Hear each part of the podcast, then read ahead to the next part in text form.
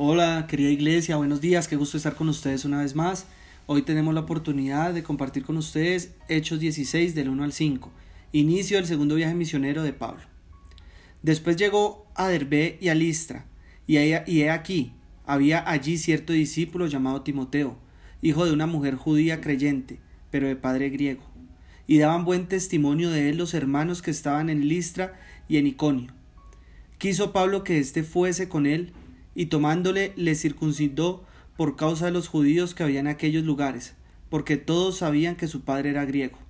Y al pasar por las ciudades les entregaban las ordenanzas que habían acordado los apóstoles y los ancianos que estaban en Jerusalén, para que les guardasen. Así que las iglesias eran confirmadas en la fe y aumentaban en número cada día. Este versículo comienza a describir en detalle la segunda gira misionera a partir del lugar donde la primera gira misionera concluyó. En este lugar que Pablo tomó contacto una vez más con un joven convertido durante el primer viaje misionero, Timoteo, un hombre que iba a jugar un papel muy importante en la obra del Señor. Timoteo era hijo de una mujer judía creyente, pero de padre griego. Pablo se acordaba de él no solo porque fue instrumento en la conversión de Timoteo, sino porque desde los primeros días de su vida cristiana, Pablo pudo notar algo especial en Timoteo, algo que indicaba que estaba destinado a ser un instrumento útil en las manos de Dios. No solo tenía una madre cristiana llamada Eunice, sino también una abuela creyente, Loída, que lo podemos ver en 2 de Timoteo 1.5. Un joven creyente nacido en una cuna tan espiritual tenía tremendo potencial. Pablo lo sabía, así que cuando pasó por Derbe y Listra por segunda vez averiguó acerca del joven Timoteo y el informe que recibió fue, fue bastante alentador daban pues buen testimonio de los hermanos que estaban en Listra y en Iconio. Evidentemente desde que Pablo se fue, Timoteo siguió creciendo en la vida cristiana. También comenzó a compartir la palabra con otros, sirviendo a Dios, no solo en su iglesia, sino también en las zonas aledañas. Cuán importante es ganar experiencia en nuestra iglesia antes de embarcar en las misiones. No tiene sentido pensar en hacer misiones fuera de nuestra iglesia o ciudad.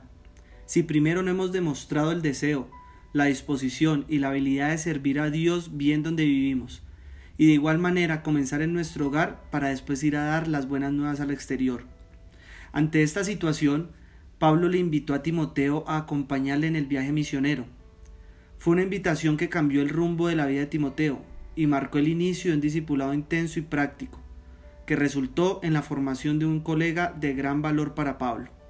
Timoteo llegó a ser una persona en quien Pablo confiaría plenamente, a tal punto que al fin de su vida dejó cuidando, dejó cuidado pastoral de las iglesias en sus manos. El primer paso fue circuncidar a Timoteo. Pablo lo hizo, no porque era necesario para su salvación, sino por causa de los judíos, porque todos sabían que su padre era griego. El razonamiento de Pablo era el siguiente, por ser hijo de un gentil, Timoteo no era circuncidado, todos lo sabían. Sin embargo, dado que era hijo de una mujer judía, era prudente que sea circuncidado. Al ser circuncidado, Timoteo tendría mayor libertad de trabajar entre los judíos, ingresar a las sinagogas y evitar acusaciones innecesarias contra el Evangelio. Pero como era hijo de una mujer judía, tenía el derecho y la responsabilidad de circuncidarse, indicando así su origen judío, cosa que Pablo apoyó por el bien de la obra. Como creyentes disfrutamos una tremenda libertad espiritual. Sin embargo, esa libertad nunca debe ser usada en manera indebida. Si nuestra libertad podría ser un pie de tropiezo para otros, no debemos hacer uso de esa libertad, sino limitar nuestra libertad para el bien de otros. Timoteo no tenía por qué circuncidarse, lo hizo simplemente por el bien de otros. Con Timoteo como un nuevo compañero de viaje y ministerio, quien seguramente cumplió el papel de ayudante como lo hizo Juan Marcos en la primera gira misionera, el equipo misionero estaba listo para continuar su viaje. Es claro que seguían visitando iglesias fundadas anteriormente, pero Lucas declara que al pasar por las ciudades les entregaban las ordenanzas que habían acordado los apóstoles y los ancianos que estaban en Jerusalén. De este modo, bajo el ministerio de Pablo y Silas, apoyado ahora por Timoteo, las iglesias eran confirmadas en la fe y aumentaban en número cada día. La fortaleza espiritual que recibió cada iglesia, fruto de la visita de estos siervos de Dios, resultó en un mayor crecimiento numérico, lo que confirma que uno de los mejores métodos para el crecimiento de las iglesias es simplemente forjar iglesias espiritualmente fuertes. Cuando la iglesia es fuerte, experimentará un crecimiento natural por la gracia de Dios. Papito Dios, gracias por este día que nos das.